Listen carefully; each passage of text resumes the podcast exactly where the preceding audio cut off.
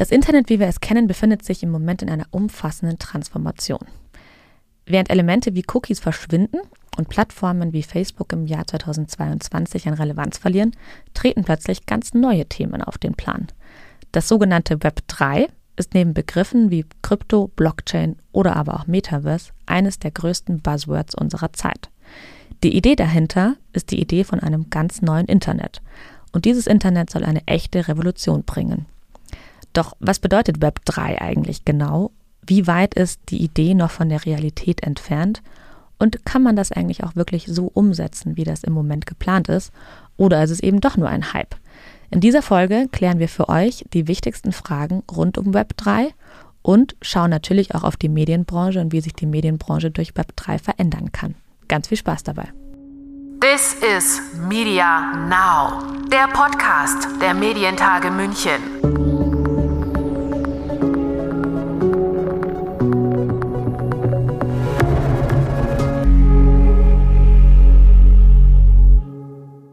Mein Name ist Kerstin Deixler und ich begrüße euch ganz herzlich zu unserer neuen Folge vom Medientage München Podcast.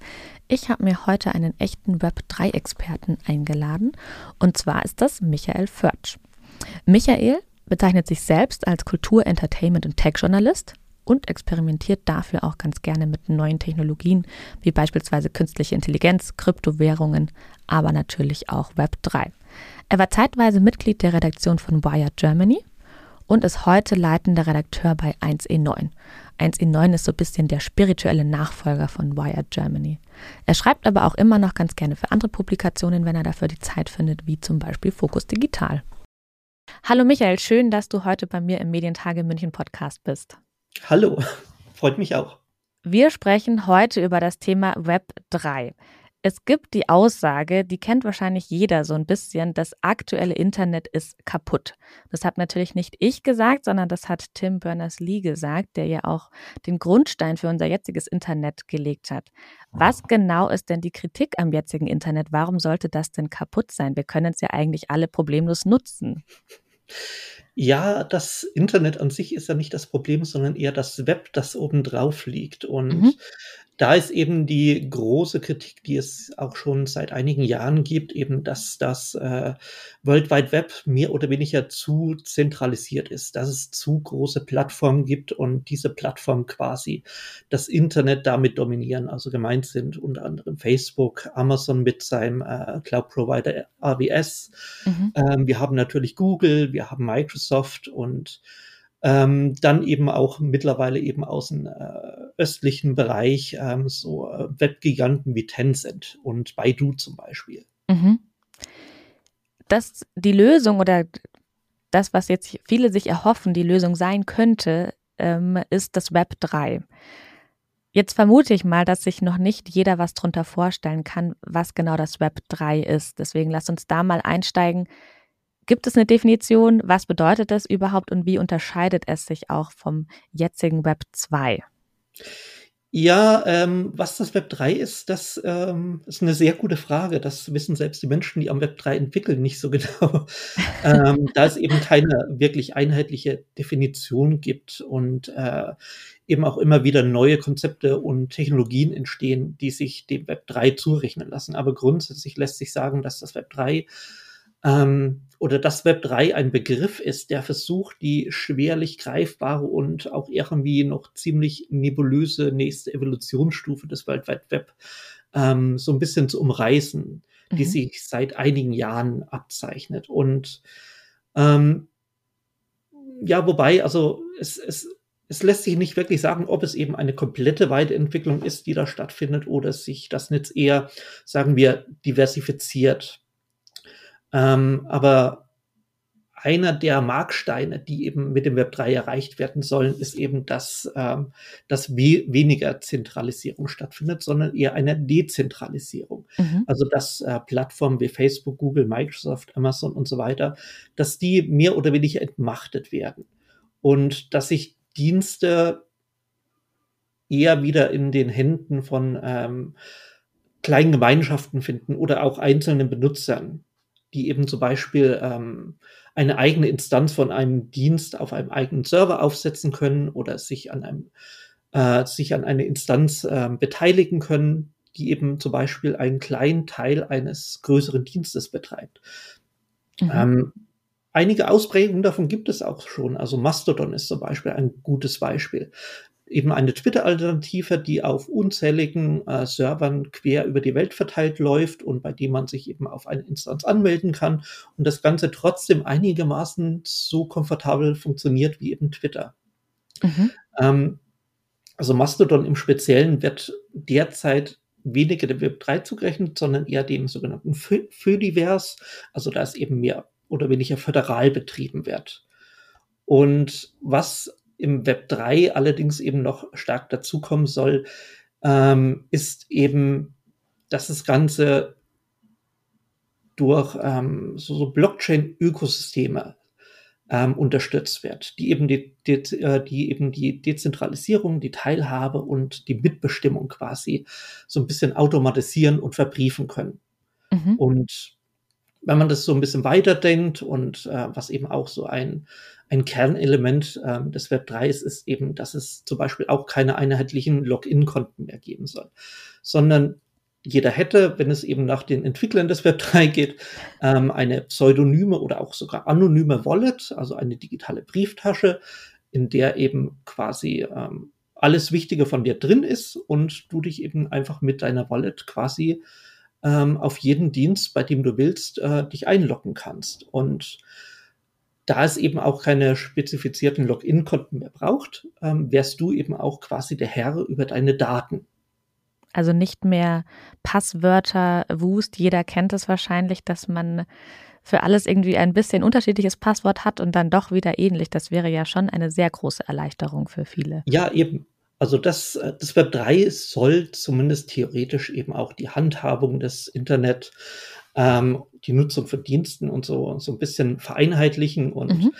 also es, ähm, wie gesagt, also der Begriff Web 3 ist nicht einheitlich definiert. Also für mich persönlich gehören eben auch Projekte, zum Beispiel wie das Interplanetary File System dazu, ähm, Protokolle wie Scuttlebutt und ähm, eben auch so Projekte wie zum Beispiel Solid, ähm, die zum Beispiel von Tim Berners-Lee selbst äh, gestartet wurden. Also mhm. Solid ähm, ist der Versuch, quasi so einen kleinen Datentresor zu bauen, ähm, der quasi vom, äh, vom Nutzer angelegt wird, den er mitnehmen kann, den er auf einem Endgerät ablegen kann, aber auch bei einem Cloud-Anbieter, ähm, dem er mehr oder weniger ähm, vertraut und dadurch quasi auch seine Daten, wenn er zum Beispiel sich von einem Dienst abmeldet, wie zum Beispiel Facebook, mhm. hat Facebook die Daten nicht mehr, da die eben im Tresor des äh, Nutzers liegen.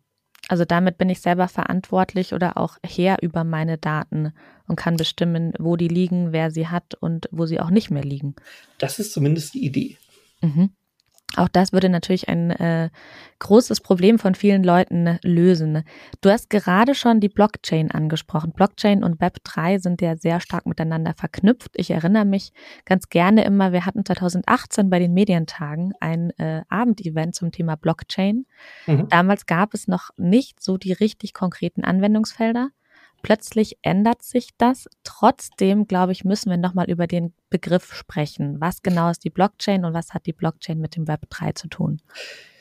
Okay, ähm, ja, was, was genau ist die Blockchain? Also ich, ich glaube, da muss man ein bisschen in Metaphern sprechen, aber ähm, also grundsätzlich ist die Blockchain erstmal eine Datenbanktechnologie. Mhm. Ähm, allerdings eine, die mehr oder weniger äh, resilient und fälschungssicher sein soll. Also man kann sich die Blockchain so ein bisschen vorstellen wie, ähm, wie ein Haushaltsbuch. Man erledigt die Einkäufe des Tages, sch äh, schreibt die auf eine Seite, rechnet alles zusammen und schließt damit den Tag ab. Mhm. Das wäre zum Beispiel ein Block in einer Blockchain.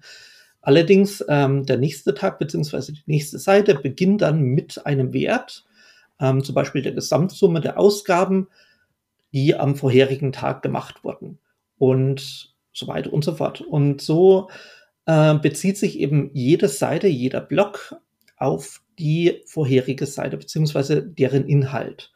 Und der Clou daran ist jetzt, wenn man ähm, einen Eintrag in der Blockchain manipulieren oder ähm, zum Beispiel etwas rausstreichen will, sei es zum Beispiel dein Bild Plus oder dein Spiegel Plus Abo, je nachdem, was dir jetzt ähm, so ein bisschen am, äh, am meisten peinlich ist, ähm, dann äh, streicht man das heraus, aber dann passen die Summen äh, beziehungsweise die, ähm, die Inhalte des einen Blocks nicht mal mit den Inhalten des nächsten Blocks zusammen. Mhm. Und dadurch wird eben ziemlich offensichtlich, dass irgendetwas äh, manipuliert oder ähm, manipuliert wurde oder, oder eben ein Fehler besteht. Mhm. Und der Clou Nummer zwei ist jetzt, ähm, dass eben dieses Haushaltsbuch nicht nur von dir selbst geführt wird, sondern eben auch all deinen Nachbarn. Ähm, sprich zahllosen anderen Computern. Und die vergleichen dann alle ihr Haushaltsbuch mit deinem Haushaltsbuch, stellen den Fehler fest, erklären dein Haushaltsbuch für ungültig und drücken dir eine Kopie des korrekten Haushaltsbuchs in in die Hand. Und ähm, das ist so ziemlich das Grundprinzip der Blockchain. Also im Detail geht da noch deutlich mehr. Also mhm. Stichworte sind da Smart Contracts, Token, NFTs und so weiter. Ähm, aber grundsätzlich wäre das eben ein, ein, eine Blockchain, also eine ziemlich sichere, zumindest in der Theorie sichere Datenbank, die eben äh, auch dadurch abgesichert wird, dass sie eben nicht nur ein Halter hat, sondern mehrere, die sie pflegen. Ich glaube, das war die beste Erklärung von der Blockchain, die ich bisher gehört habe. oh Gott, das, das täte mir leid. Aber das ist sehr anschaulich, ähm, weil genau darum geht es ja herauszufinden, okay, wer ist der Urheber, wo ähm, wurde manipuliert und ähm, wie hängt es zusammen? Und da finde ich diesen Vergleich mit dem Haushaltsbuch sehr, sehr gelungen, muss ich sagen. Eine ja, sehr schöne schön. Metapher. Das Thema Kryptowährung kommt da natürlich dann auch ins Spiel. Das ist ja auch super wichtig im Web 3. Warum braucht es denn auf der Blockchain, warum braucht es im Web 3 Kryptowährung? Ähm, oh Gott, da ist jetzt tatsächlich die Frage, braucht es die wirklich? Ähm, die Sache mit Kryptowährung und Blockchain ähm, ist ja erst einmal, ähm, Bitcoin war die erste Anwendung für eine Blockchain und die Anwendung von Bitcoin ist natürlich Währung beziehungsweise äh, Werttransport. Also ob man mhm. ähm, Kryptowährung wirklich als Währung betrachtet, ist natürlich auch so ein, äh, so ein Schlachtfeld. Also da kann mhm. man sich gute Streits liefern. Da scheiden sich ähm, die Geister. Ähm, aber grundsätzlich ist es natürlich mal so, dass ähm, der Transport äh, von Werten, das Überschreiben von Werten beziehungsweise Geldeinheiten ähm, natürlich etwas ist, das äh, rund um die Welt stattfindet, das ein großes Bedürfnis ist ähm, und dass viele Leute aus unterschiedlichen Gründen natürlich auch das Bedürfnis haben, das möglichst unreguliert und unbeobachtet zu tun. Mhm. Daher ist es eigentlich unvermeidlich, dass äh, Kryptowährungen existieren, weil eben viele Menschen das einfach mal wollen. Ähm, und natürlich ist es auch so, dass, äh, dass Kryptowährungen eine relativ vergleichsweise einfache Zahlungsmöglichkeit für viele Leute ähm, darstellen. Denn es ist mehr oder weniger unmittelbar, es lässt sich öffentlich ähm, nachschauen, eben in der Blockchain, was da drin steht. Mhm. Ähm, es, ähm, dadurch lassen sich Zahlungen ziemlich einfach bestätigen und eben nachprüfen. Und ja, das, ist mehr oder weniger schon. Also es, äh, ja. Kryptowährungen existieren, weil Leute sie wollen. Ähm, da, ob, ob das Ganze jetzt so wirklich sauber ist, ähm, ob das mehr Regulierung braucht, was meiner Meinung nach ähm, äh, bräuchte, das ist eine komplett andere Sache. Aber ich ja. glaube, Kryptowährungen sind da, genau wie die Blockchain-Technologie, einfach weil die Masse an Menschen sie haben wollen. Das finde ich einen ganz interessanten Punkt, weil das merkt man ja auch, dass plötzlich so ein Hype entstanden ist und eben, dass die Leute Interesse daran haben. Die Leute haben Interesse an der Blockchain, an NFTs, am Web 3 und eben auch an Kryptowährung und probieren sich aus und spielen auch so ein bisschen damit rum. Und natürlich wird auch viel Scam betrieben. Da können wir später auch noch mal ein bisschen ja, drüber sprechen. Ja, leider wahnsinnig viel.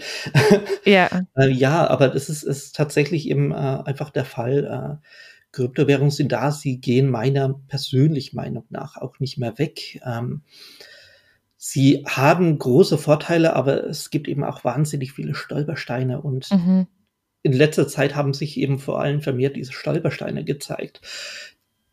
Ähm, wahrscheinlich auch einfach, weil der Hype plötzlich enorm war und unheimlich ja. viele Menschen sich plötzlich in, in diesen Space quasi hineingeworfen haben und äh, damit experimentieren wollten, einige eben auch einfach äh, die Hoffnung hatten, schnell möglichst reich zu werden, was ja. natürlich nicht unbedingt äh, die äh, positiven Anwendungen äh, forciert hat, sondern eben eher Scams und äh, möglichst schnell irgendwelche Dienste aufzusetzen und diese Dienste irgendwie nach vorne zu pushen und so weiter. Da ist eben wahnsinnig viel ähm, Schindluder getrieben worden, um es mal mhm. so zu beschreiben. Ja, wie du sagst, ich glaube, das große Problem ist, dass viele dachten oder auch immer noch denken, dass man damit einfach ganz schnell Geld verdienen kann und ganz schnell reich werden kann. Ja, da ist, da ist es eben so, ähm, vielen Leuten ist das eben auch geglückt. Und ja, genau. ja, es, es hat eben jeder darauf gehofft, dass irgendwie das nächste Bitcoin, das nächste Ethereum ähm, mhm. kommt und vielleicht passiert das auch noch irgendwann. Ähm, man weiß es halt nicht. Ähm, aber ja, sich in so eine Technologie und sich in so eine Szene reinzuwerfen, eben in der Hoffnung, irgendwie schnell reich zu werden, also das meistens endet das eben nicht gut und ich glaube, die Zeit, in der man mit irgendwie einem Investment von, äh, keine Ahnung, 1000 Euro zum Multimillionär wird, ich glaube, die ist leid, ja, leider ist da auch das falsche Wort, aber ich glaube, die ist vorbei. Ja, ich habe eine lustige Aussage gelesen, man sollte nur investieren, wenn man auch das Geld verbrennen könnte, wenn einem das, ja, genau, das nicht das, wehtun würde. Genau, das, das ist, ähm, also das ist, glaube ich, der beste Ratschlag. Äh, wirf nur das Geld hinein, das du bereit bist zu verlieren. Mhm. Ein Begriff, der auch sehr stark mit dem Web 3 verknüpft ist und äh, der natürlich hier auch im Podcast schon häufiger aufgetaucht ist, ist das Metaverse. Natürlich hat das einen riesen Auftrieb erhalten, auch durch Facebook und die Umbenennung zu Meta. Mhm. Was genau ist das denn und wieso braucht es dafür das Web 3? Man kann, finde ich, auch gar nicht so genau die Grenze ziehen. Also was ist Web 3, was ist Metaverse? Was bedingt das eine, was bedingt das andere? Vielleicht kannst du da noch mal ein bisschen so ein, eine Erklärung geben. Ich werde es gerne versuchen. Ähm, aber leider ist Metaverse ein ähnlich schummeriger Begriff wie Web 3. Ähm, also das Metaverse ist erstmal eine Idee, die ursprünglich aus der Science Fiction kommt. Ähm, also konkret geprägt hat den Begriff äh, Neil Stevenson mit seinem Roman Snow Crash. Mhm. Das war 1992, wenn ich mich nicht täusche, könnte auch mhm. 1993 gewesen sein. Ähm, und andere Romane wie äh, Overland, Ready Player One und so weiter haben diesen Begriff mehr oder weniger mit äh, weiteren Ideen und Vorstellungen so ein bisschen ausgepolstert. Ähm, mehr oder minder konkret soll das Metaverse ein Sammelsurium aus digitalen Räumen oder Welten sein, die sich mit der Virtual Reality Brille erkunden lassen. Ähm, also es sind mehr oder weniger eben so ähm, digitale Spielwelten. So ein bisschen mhm. wie eben Second Life. Und Second Life ist auch mehr oder weniger der Vorreiter des Metaverse oder sogar ein Teil davon, je nachdem eben, wie man fragt.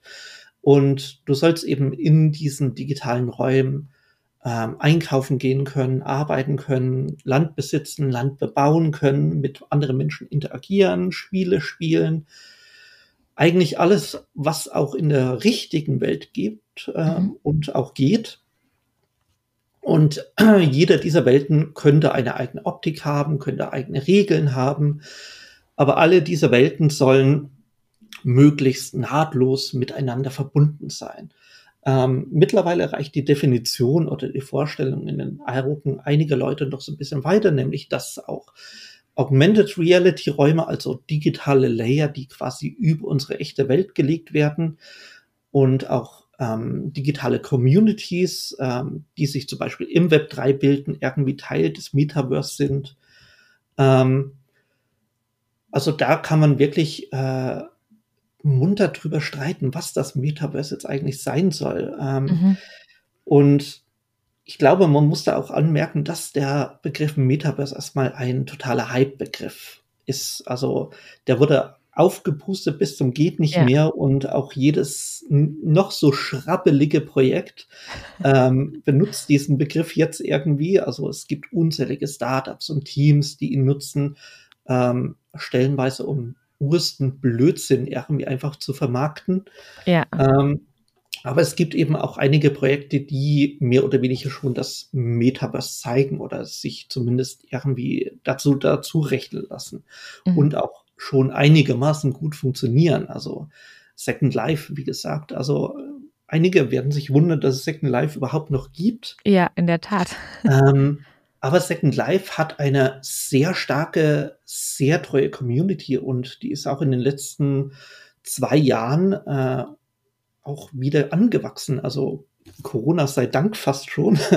Mhm. ähm, und dann gibt es natürlich Decentraland, Roblox, Sand, äh, Sandbox, ähm, Neos VR, äh, CryptoVoxels, Dual Universe, äh, Horizon Worlds und ja, ich glaube, das wären so einige der Wahnsinn. großen. Und daneben gibt es noch unzählige andere Projekte, die zumindest irgendwie schon jetzt im Konzeptstadium sind. Also mhm. Somnium, äh, Block Towers und so weiter.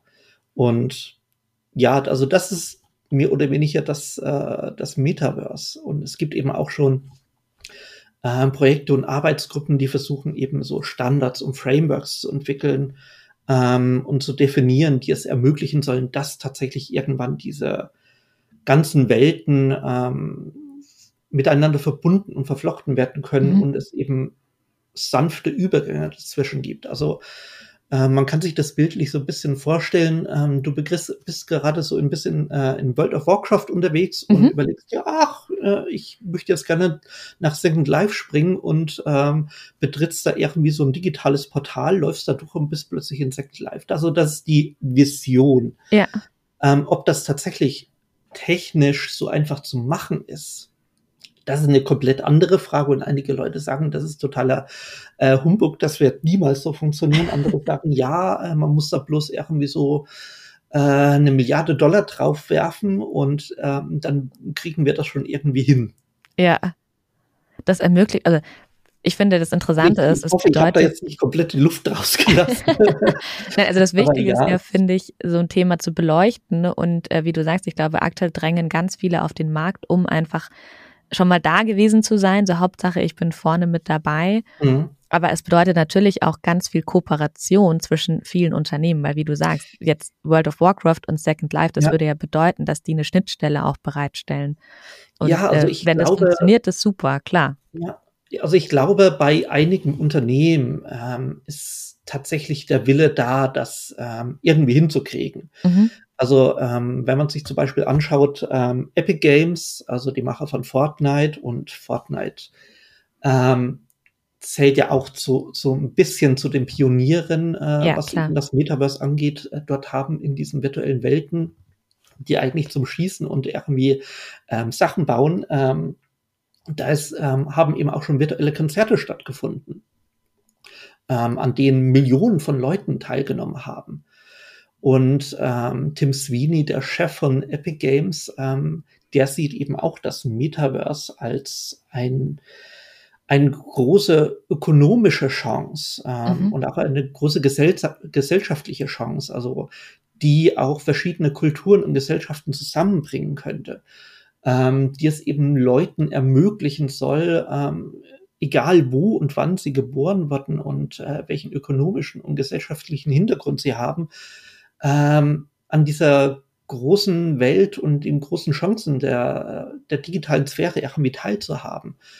Eben indem sie dort Geschäfte eröffnen, indem sie ähm, Klamotten gestalten oder sonst etwas. Und ich glaube, dass tatsächlich viele Menschen, die eben an das Metaverse glauben, auch tatsächlich eine sehr idealistische Vorstellung haben mhm. und große Ziele haben, die die sich in Teilen vielleicht realisieren lassen, in Teilen vielleicht ein bisschen allzu wolkig und allzu himmelschreiend sind. Aber also es findet da auf jeden Fall sehr viel Bewegung statt. Es werden da, es wird da sehr viel Geld hinein investiert. Ähm, viele Leute arbeiten daran, irgendwie auch dieses äh, Metaverse quasi zu einem Layer zu machen, der eben auf dem Internet schwimmt und in dem dann jeder ähm, sich auch irgendwie verwirklichen kann. Mhm. Ähm, ob da jetzt etwas daraus wird oder was daraus wird, das ähm, lässt sich meiner Meinung nach doch nicht wirklich sagen. Ja, da Einfach, bin ich ganz weil da technische Machbarkeiten noch nicht wirklich ausgelotet sind. Ja, aber der Grundgedanke ist ja sehr positiv, wie du sagst, das ist natürlich idealistisch. Ähm, aber warum nicht auch versuchen, da die Welt besser zu machen und äh, ja, alle mitzunehmen genau. und eine Chance zu bieten? Genau, man muss natürlich auch sagen, also das, das Metaverse ist natürlich auch so eine Eskapismus-Fantasie. Ja, Also, klar. es, ähm, und vielleicht auch eine etwas ähm, in Teilen blauäugige. Also wir leben jetzt eben eine, in einer Welt, äh, der Klimawandel findet statt, äh, Seuchen finden statt. Ähm, sagen wir so, einigen Ländern geht es ökonomisch auch nicht unbedingt so prickelnd. Ähm, Menschen werden arbeitslos, ähm, die Digitalisierung vernichtet Jobs. Und da ist es natürlich auch ein Wunsch vieler Menschen, irgendwie in eine Parallelwelt zu flüchten, in Mhm. der es dann irgendwie ein bisschen besser geht und vielleicht man eben auch die realen Probleme in unserer realen Welt irgendwie ausblenden kann.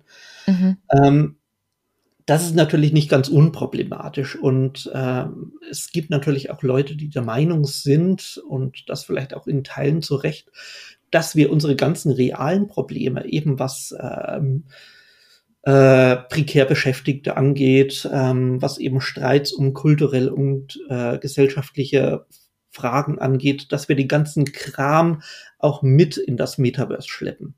Mhm. Dass es dann zum Beispiel irgendwie unterbezahlte Designer gibt, ähm, die für irgendwelche großen Firmen dann äh, virtuelle T-Shirts und virtuelle Schuhe gestalten, ähm, bei denen dann, wenn sie verkauft werden, nur fünf Prozent irgendwie bei den Menschen Mhm. äh, hängen bleiben, die die Kreativarbeit geleistet haben. Aber es ist natürlich eine Chance, da in dieser digitalen Sphäre dann einige Sachen besser zu machen. Ja. Ob wir das schaffen, wie gesagt, ist eine komplett andere Frage. Ähm, also da muss man eben wirklich darauf hinarbeiten, dass, äh, dass man, wenn man Ideale hat, die auch irgendwie durchdrückt. Das ist zumindest ja ein Versuch wert. Das finde ich, kann man ja schon mal Ja, eben, ganz eben. gut Also es, festhalten. Was glaubst du denn, also lass uns doch mal konkret über die Vorteile vom Web 3 sprechen. Was glaubst du, wie dezentralisiert kann das World Wide Web deiner Meinung nach sein und was sind nochmal konkret die Vorteile davon? Mm, Also ich glaube, man muss damit anfangen, dass das, äh, dass das Web 3 derzeit nicht so dezentralisiert ist, wie es eigentlich sein sollte und wie es sich viele Leute wünschen. Mhm. Ähm, also Blockchain-Ökosysteme wie Ethereum, die laufen zwar auf Tausenden von unabhängigen Rechnern, die irgendwie über die ganze Welt verteilt sind, aber ähm, es ist natürlich trotzdem derzeit so, dass der Zugang zu diesen Blockchains, also wenn wir mit unserer ähm, Metamask Wallet ähm, irgendwie äh, über Ethereum oder sonst ein Network irgendwie Geld versenden oder sonst etwas, dann läuft das über Schnittstellen, die eine Handvoll relativ großen Firmen gehören, Mhm. deren Namen wahrscheinlich nur die wenigsten gehört haben. Also zum Beispiel Infura oder Alchemy ähm, sind da zwei große. Und Mhm. ähm, auch was in NFTs angeht, ähm, es gibt da eben nur zwei, drei, vier große Marktplätze derzeit, die eben so ein bisschen das Backend für alles liefern, was äh, derzeit mit NFTs passiert. Also Rarible, äh, OpenSea und Foundation zum Beispiel. Mhm. Und es gibt da eben die berechtigte Kritik, dass es eigentlich derzeit nicht der Status ist, den das Web 3 haben sollte. Und daran muss man, glaube ich, grundsätzlich arbeiten, wenn das Web 3 irgendwie ein großer Erfolg werden soll und wenn es sich behaupten soll. Und es gibt natürlich auch noch andere äh, Kritikpunkte. Also wie gesagt, wir hatten schon Scams angesprochen, wir hatten Betrügereien angesprochen. Also es sind natürlich auch sehr schnell unheimlich viele ähm, Entwickler und Firmen ähm, in diesen ganzen Web3-Space gekommen, haben Dienste aufgesetzt und Dienste gestattet, die sehr schnell, vor allem in dem sogenannten DeFi-Sektor, also Decentralized Finance, groß geworden sind und bei denen man dann gemerkt hat, oh, äh, deren Smart Contracts sind aber nicht wirklich äh, hieb- und stichfest und dann haben Hacker hunderte Millionen von Dollar irgendwie aus, aus Protokollen irgendwie abgesaugt, ähm, Mhm. von denen jetzt keiner weiß, wo es ist. Also gut protokolliert wird, also das alles von der großartigen Molly White auf äh, Web3 ist äh, goinggreat.com. Also da kann man sich die ganzen Fails und Fehler auch mal gut anschauen. Mhm. Ähm, und vieles, was im Web 3 stattfindet oder auf Blockchains stattfindet, ließe sich derzeit theoretisch auch ohne, äh, eine Blockchain machen, sondern wahrscheinlich sogar stellenweise besser mit einer SAP oder SQL-Datenbank und aber das Ganze sorgt natürlich nicht dafür, dass das Web 3 nicht weniger irgendwie idealistisch oder ähm, erfolgsversprechend ist. Also der große Reiz, den Blockchains und das Web 3 haben, also vor allem eben Protokolle wie Ethereum, Tezos, Cardano und so weiter, ist natürlich, dass diese Ökosysteme von unabhängigen Menschen über den ganzen Erdball am Leben erhalten werden, dass sie mehr oder weniger ähm, sicher und resilient sind und ähm, auch mehr oder weniger ausfallsicher. Und jeder kann sie lesen, kann Daten darin übernehmen, kann damit arbeiten, kann auf diesen Blockchains eigene Dienste statten. Und das eröffnet natürlich trotzdem sehr viele große Möglichkeiten, eben ähm, selbst als ein unabhängiger Entwickler ähm, eigene Dienste zu starten und damit zu arbeiten. Mhm. Und man muss, glaube ich, auch sehen, also vieles von dem, was gerade im Web 3 stattfindet, ist mehr oder weniger so ein bisschen basic. Also es gibt spannende Projekte, die eben diese Ökosysteme wirklich ausnutzen, aber die sind momentan derzeit noch ähm, eher in kleinen Rahmen finden die statt, in kleinen Experimenten. Und das ist ja auch nicht unbedingt falsch, also weil hier eben trotzdem noch eine Sehne und eine Technologie stattfindet, die ähm, mehr oder weniger äh, wenig erforscht ist.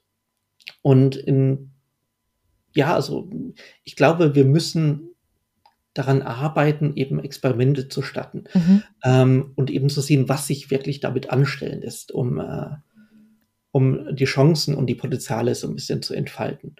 Und eine Technologie, wenn man es wirklich als Technologie begreifen will, ähm, die man ausloten sollte, sind meiner Meinung nach äh, zum Beispiel DAOs, also mhm. dezentralisierte ähm, Organisationen, also Firmen quasi, die rein digital ablaufen, die, äh, die keine große Führung haben, sondern an der Menschen quasi mit, äh, mit Stimmberechtigungen teilnehmen, die eben quasi in Form von Token ausgegeben werden. Also mhm. jeder, der zum, in eine DAO investiert oder der Teil einer DAO ist, hat eben Token von dieser digitalen Firma, die seine Stimmrechte darstellen.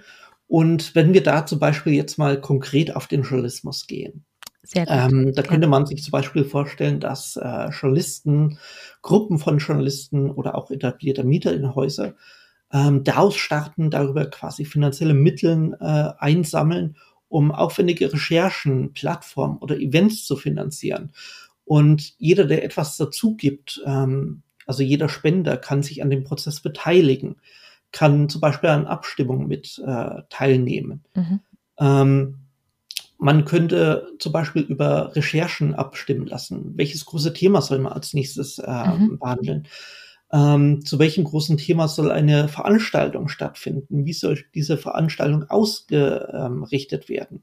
Mhm. Ähm, also so das könnte man zum Beispiel auch sehr zu sehr zielgerichteten Einrichtungen ähm, aufbauen ähm, die sich zum Beispiel einen dedizierten Themenkomplex widmen. Also sagen wir mal eine Klimarecherche da ja. oder eine Web3-Recherche da.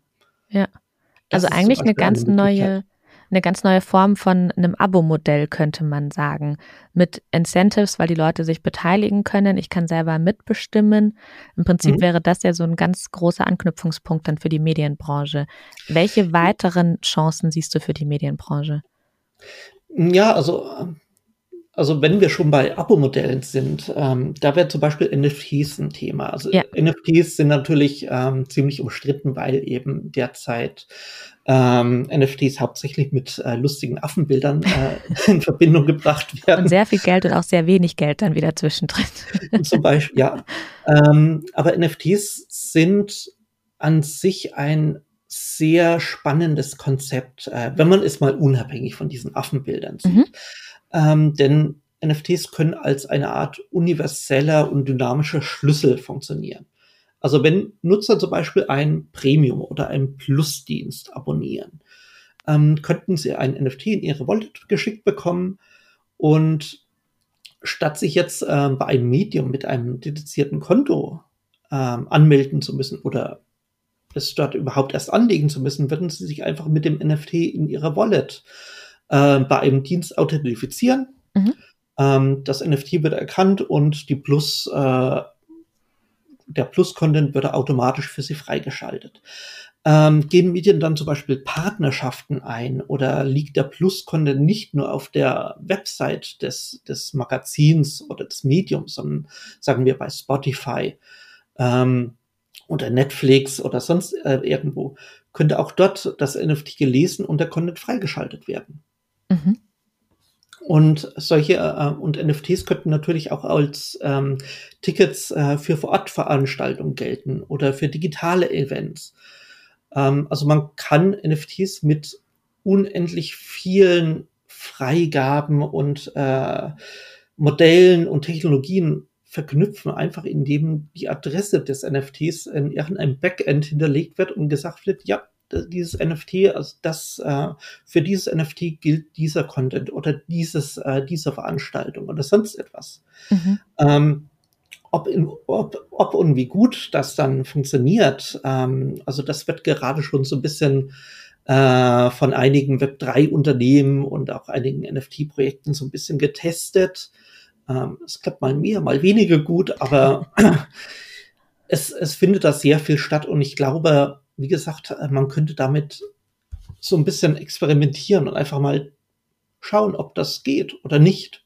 Ja, man hat vor allem die Chance, wie auch so eine Community dann drumherum aufzubauen, weil ich meine Leser und meine Leserinnen super gut kenne, weil ich weiß, was die interessiert. Ich weiß, zu welchen Events die gekommen sind.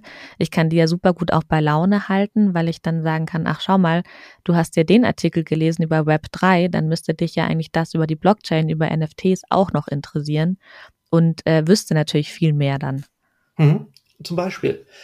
Und ja, ein, ein anderes Modell, ähm, das glaube ich vielleicht interessant wäre, wäre natürlich, ähm, dass man versuchen könnte, Leser, Hörer, Nutzer oder was auch immer ähm, für die Treue, die sie zum Beispiel ein Magazin oder Medium entgegenbringen, ähm, oder auch für ihre Aufmerksamkeit überhaupt zu belohnen. Mhm. Etwa wenn sie regelmäßig eine Website besuchen, ähm, die Werbung auf der Seite äh, nicht über einen Adblocker blockieren ähm, oder sich bereit erklären, zum Beispiel personalisierte Werbung zuzulassen oder an Umfragen und Abstimmungen ähm, teilnehmen. Und ähm, wenn sich eben jemand zum Beispiel mit einer Wallet auf, auf der Seite eines Magazins äh, einloggt, da könnte man diesem Besucher zum Beispiel Token auszahlen, die äh, entweder einen realen Gegenwert besitzen, ähm, die sich gegen eine Premium-Mitgliedschaft eintauschen lassen, ähm, oder bei denen man zum Beispiel auch, äh, die man zum Beispiel einsetzen könnte, um ab, bei einer Abstimmung in einer DAO teilzunehmen oder einem anderen Umfragesystem. Mhm. Oder man könnte sich auch überlegen, dass diese Token zum Beispiel äh, dem eigenen Lieblingsautor auf, auf einer Website äh, gespendet werden können. Einfach um den, diesen Autor zum Beispiel auch so, so ein bisschen Appreciation, ähm, wie heißt es? Ja, einfach Support, auch Unterstützung. Ja, Support, Anerkennung ja. zukommen zu lassen. Ähm, ich glaube, das würde die, die Leute stärker an ein Medium auch einbinden und mhm. ähm, ihnen eben auch echte Teilhabe erlauben, wenn man das zum Beispiel mit diesen Abstimmungen macht. Ja. Also ja, gerade wie du gesagt hast mit den Recherchen auch, man kann sich beteiligen, man hat plötzlich das Gefühl, man kann wirklich was mitbestimmen, mitwirken. Mhm, genau. Und derartige Systeme existieren ja auch schon. Also nicht äh, bei großen Medien, aber zum Beispiel beim äh, Brave-Browser. Mhm. Also der belohnt zum Beispiel ähm, Leute dafür, wenn sie ähm, Werbung zulassen mit äh, dem Basic Attention Token. Mhm. Die kann man dann YouTubern spenden, Webseiten spenden oder eben auch auf äh, Cryptocurrency Exchanges eben gegen echte Währung zum Beispiel eintauschen. Ja. Und ja, ansonsten, also da, damit kann man, glaube ich, wirklich ähm, einfach mal ein bisschen spielen, ein bisschen experimentieren. Man, also es muss ja nicht alles hundertprozentig gleich funktionieren, aber ähm, es, es sind eben durchaus mächtige und interessante Tools, die man da zum Einsatz bringen könnte. Und ja, darüber hinaus, also wir, wir hatten ja anfangs schon gesagt, also Web 3 ist ein Thema, das äh, vergleichsweise wenige Journalisten derzeit bewegt, aber ja. das Web 3 ist natürlich auch ein, ähm, ein riesiger Rechercheraum. Also da, da, passiert wahnsinnig viel. Es bilden sich Gemeinschaften, die neue Organisationsformen testen, die Projekte planen, Geld sammeln, um Sachen zu tun. Also was auch immer, also sei es zum Beispiel eine, äh, eine Kopie der US-Verfassung zu kaufen, ähm, als vollkommen über die über den Erdball verstreute Gemeinschaft irgendwie Solarfarmen in Australien mhm. zu bauen, ähm, in die eigene Nachbarschaft zu investieren über eine DAO. Ähm, Im Web 3 findet natürlich, das hatten wir auch schon, äh, wahnsinnig viel Kriminalität statt. Also das kann man auch nicht schön reden. Ja. Also es wird gar Geld gestohlen, es wird geraubt, es wird Geld gewaschen. Ähm, da ließe sich theoretisch sehr viel äh, nachforschen und nachrecherchieren. Und der Zauber in Anführungsstrichen äh, des, des Web 3 oder zumindest großer Blockchain-Ökosysteme ist ja derzeit, dass eben Blockchains wie Ethereum und äh, Bitcoin transparent sind. Also man kann da reinschauen, man kann alles nachvollziehen, man kann Geldströme äh, nachverfolgen ähm, und einfach mal ja auch, auch sehen, wo das Geld hinfließt, wo sich Geld sammelt, ähm, wo Gemeinschaften äh, sich, sich, organisiert, sich organisieren und ja, also es ist ein riesiger Rechercheraum, also der wahnsinnig viele Möglichkeiten und Einblicke mhm. bietet. Und daraus könnten sehr viele große und kleine Geschichten entstehen, die, glaube ja. ich, auch gesellschaftlich relevant sind, auch einfach weil das Web 3 relevant ist, auch wenn ja. es derzeit noch nicht so viel betrachtet wird. Also deine Empfehlung ist ganz klar, dass es sich lohnt, damit zu experimentieren und vor allem einfach zu recherchieren und mal äh, selber zu testen. Was ist denn deine Prognose? Sagen wir mal in fünf Jahren, wo stehen wir da? Und möchtest du auch, musst du natürlich nicht, aber möchtest du eine Prognose abgeben, wann wir alle das Web 3 nutzen? Äh, gute Frage. Ich weiß es nicht wirklich. Aber ich glaube, dass äh, also drei bis fünf Jahre ist, glaube ich, der Zeitraum, ähm, den es brauchen wird, bis wir den aktuellen Kryptowinter, wie es ja heißt, ja. überstanden haben. Also wir haben ja gerade den Crypto-Crash erlebt. Ähm, viele Kryptowährungen haben wahnsinnig an Wert verloren. Ja. Ähm, ich glaube, es werden ähm, viele, also einige größere Unternehmen, aber auch sehr, sehr viele kleine Dienste auch wieder leiden. Einige werden mhm. pleite gehen und vollkommen verschwinden. Ähm, aber ich glaube, wie gesagt, wir werden das Web 3 nicht los. Also einige Teile und Dienste werden sicher irgendwie verloren gehen, manche vollkommen zurecht, glaube ich auch. Ähm, mhm. Aber Kernkonzepte wie Wallets, wie NFTs, wie DeFi, Tokenomics, ähm, die werden, glaube ich, bestehen, äh, werden weiterentwickelt werden. Einige werden sich hoffentlich ähm, äh, zu wirklich nutzerfreundlichen und auch gewinnbringenden digitalen Werkzeugen weiterentwickeln. Und äh, anderes, ähm, andere Teile des Web 3 werden sich, glaube ich, dahingehend auch transformieren, dass sie eben ähm, nicht mehr so esoterisch und arkan wirken, sondern eben auch für in Anführungsstrichen normale Leute sich erschließen lassen. Mhm. Ähm, ich weiß nicht wirklich, ob der Begriff Web 3 in fünf Jahren noch für das, was wir dann haben werden, angebracht ist. Mhm. Denn ich glaube, Teile des, dieses, ähm, des Technologiesammelsuriums, das wir als Web 3 derzeit bezeichnen werden, einfach ins World Wide Web irgendwie überfließen. Und ich glaube, wie gesagt, also es, ähm, es wird nicht unbedingt eine klassische Weiterentwicklung sein zu einem Web 3 hin, sondern zu einer Diversifizierung. Also wir, wir werden Teile des Web, äh, des Web haben, die einfach funktionieren wie heute, wie wir schon mhm. gewohnt sind. Andere werden eben Teile des Web 3 einfach, einfach übernehmen, wie, wie eben gesagt, Wallets und so weiter. Ja. Ähm, und ich glaube, das wird das ähm, Internet positiv befruchten. Einfach weil es diversifizierter wird, weil es neue Möglichkeiten geben wird, ähm, mit, mit Diensten, äh, mit Geld, äh, mit Medien, äh, mit anderen Menschen einfach zu interagieren. Ja. Ich sage schon mal vielen lieben Dank für diese ganzen Erklärungen und Erläuterungen. Jetzt müssen wir ganz zum Schluss aber noch ein bisschen Werbung auch einschieben, denn jetzt im Juli steht eure Konferenz von 1E9 an. Und da wird Web3 und NFTs und Blockchain natürlich eine große Rolle spielen. Magst du noch mal ein bisschen was über euer Festival erzählen? Um was geht es eigentlich? Wer wird vor Ort sein? Ja klar, also vom 22. bis 24. Juli veranstalten wir zusammen mit dem Deutschen Museum in München das Festival der Zukunft. Am 22. haben wir da, wie in den letzten Jahren, schon eine klassische Konferenz mit Hardcore-Themen, Speakern und Debatten, ähm, unter anderem eben zum Thema Web 3.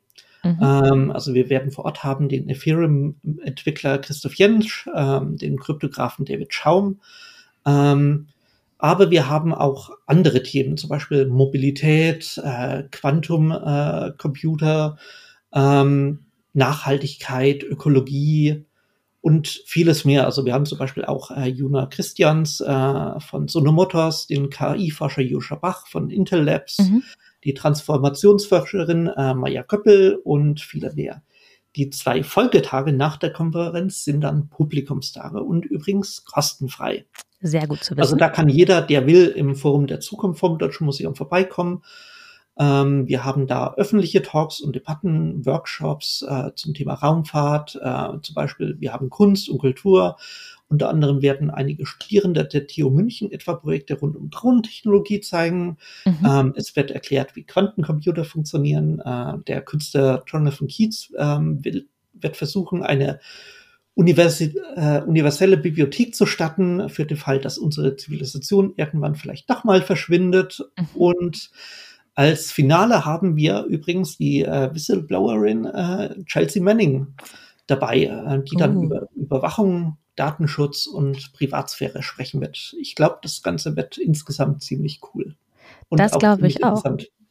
Also ich werde auf jeden Fall vorbeikommen. Äh, ich habe mich schon, schon angekündigt. Äh, ich werde es mir auf jeden Fall anschauen. Und die, die letztes Jahr auf den Medientagen waren, die kennen auch die Location, weil ihr seid nämlich auch im ISA-Forum eben im Deutschen Museum. Genau. Und äh, dann findet man sich vielleicht auch schon sehr gut zurecht, wenn man dann bei euch vorbeikommt. Ich packe auf jeden Fall die Anmeldelinks und die ganzen Infos zum Programm auch nochmal in die Show Notes. Aber jetzt sage ich erstmal vielen lieben Dank, dass du dabei gewesen bist. Ich habe wirklich eine Menge gelernt. Vielen Dank für die ganzen Einblicke und mal schauen, wo wir dann in ein paar Jahren beim Thema Web 3 stehen. Genau.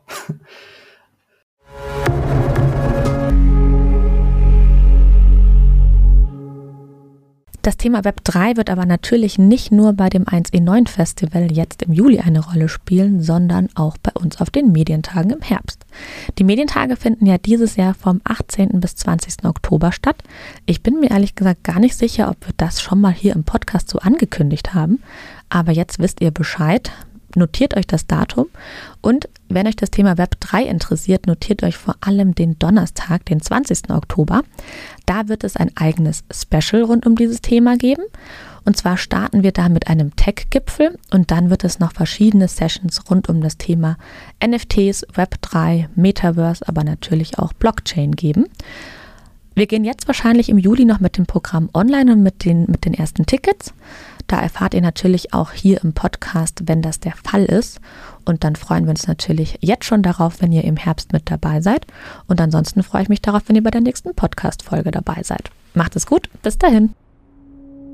This is Media Now, der Podcast der Medientage München.